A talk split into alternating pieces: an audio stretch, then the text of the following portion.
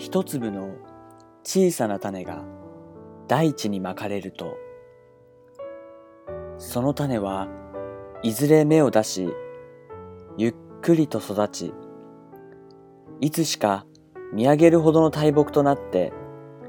私たちの生活を豊かにしてくれます。ここで語られる一つ一つのストーリーは元気の種。その種は時には知識であったり気づきであったり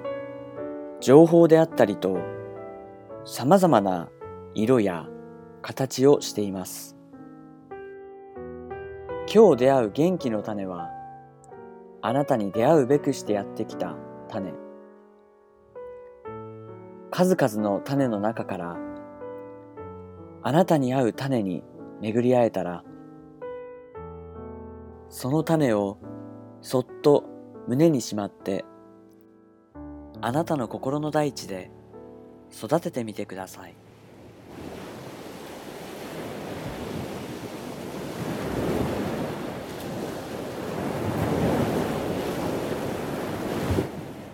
湘南元気村プレゼンツ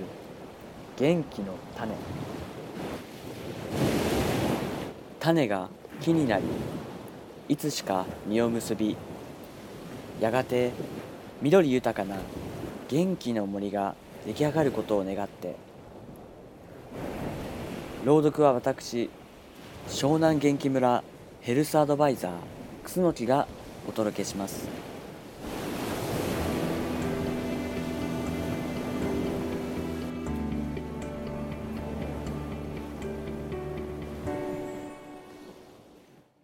皆さんこんにちは。湘南元気村のヘルスアドバイザー、楠木です。私はたまに本屋にふらりと立ち寄って、その時の直感で心が感じるままに本を手に取るのが小さな趣味なのですが、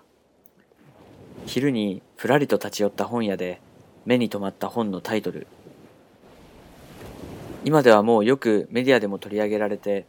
だいぶ巷では有名な言葉になっていますが、そう、そのタイトルは断捨離です。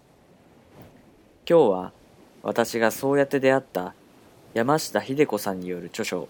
新片付け術断捨離から学んだ断捨離のご紹介です。断捨離って何？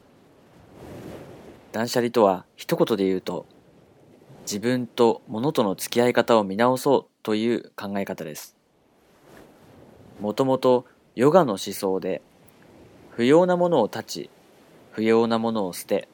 執着から離れるという一つの修行みたいなものだそうです。これを生活に取り入れて、自分の身の回りのものとの付き合い方に、この考え方を活用していこうというのが、この本の提案するところです。考え方はとてもシンプルで、とにかく自分が使わないものは買わない。これが断。そして不要なものを捨てる。これが捨。ルールの基本はそれだけなのですが、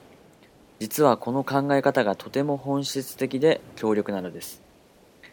断捨離が今までの整理整頓術と一線を画す理由として、過去や未来、そして物に主軸を合わせるのではなく、今、そして自分を主軸に生活を変えていくという考え方にあります。物をどう整理するかではなく、何が自分に最もふさわしいものかというアプローチなのです。この考え方は個人的にものすごいパラダイムシフトでした。私も実は物を捨てれないタイプの人間の一人なのですが、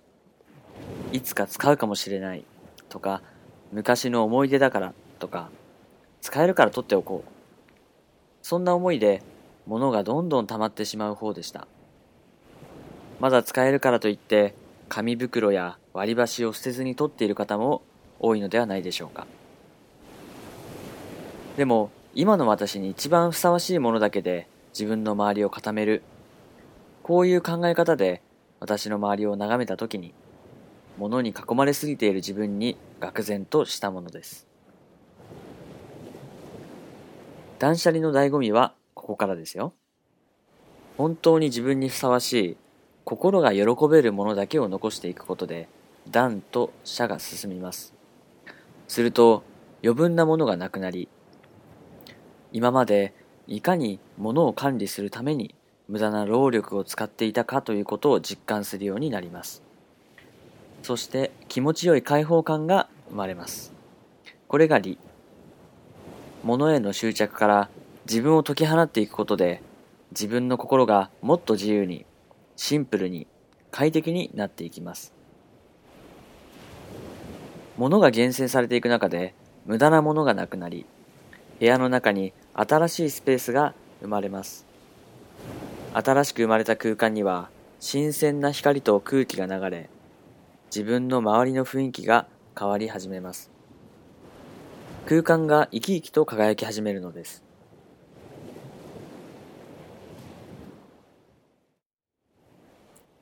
心が変わることで体もどんどん変わります。生活環境の変化に終わらず、健康にも直結していく考え方です。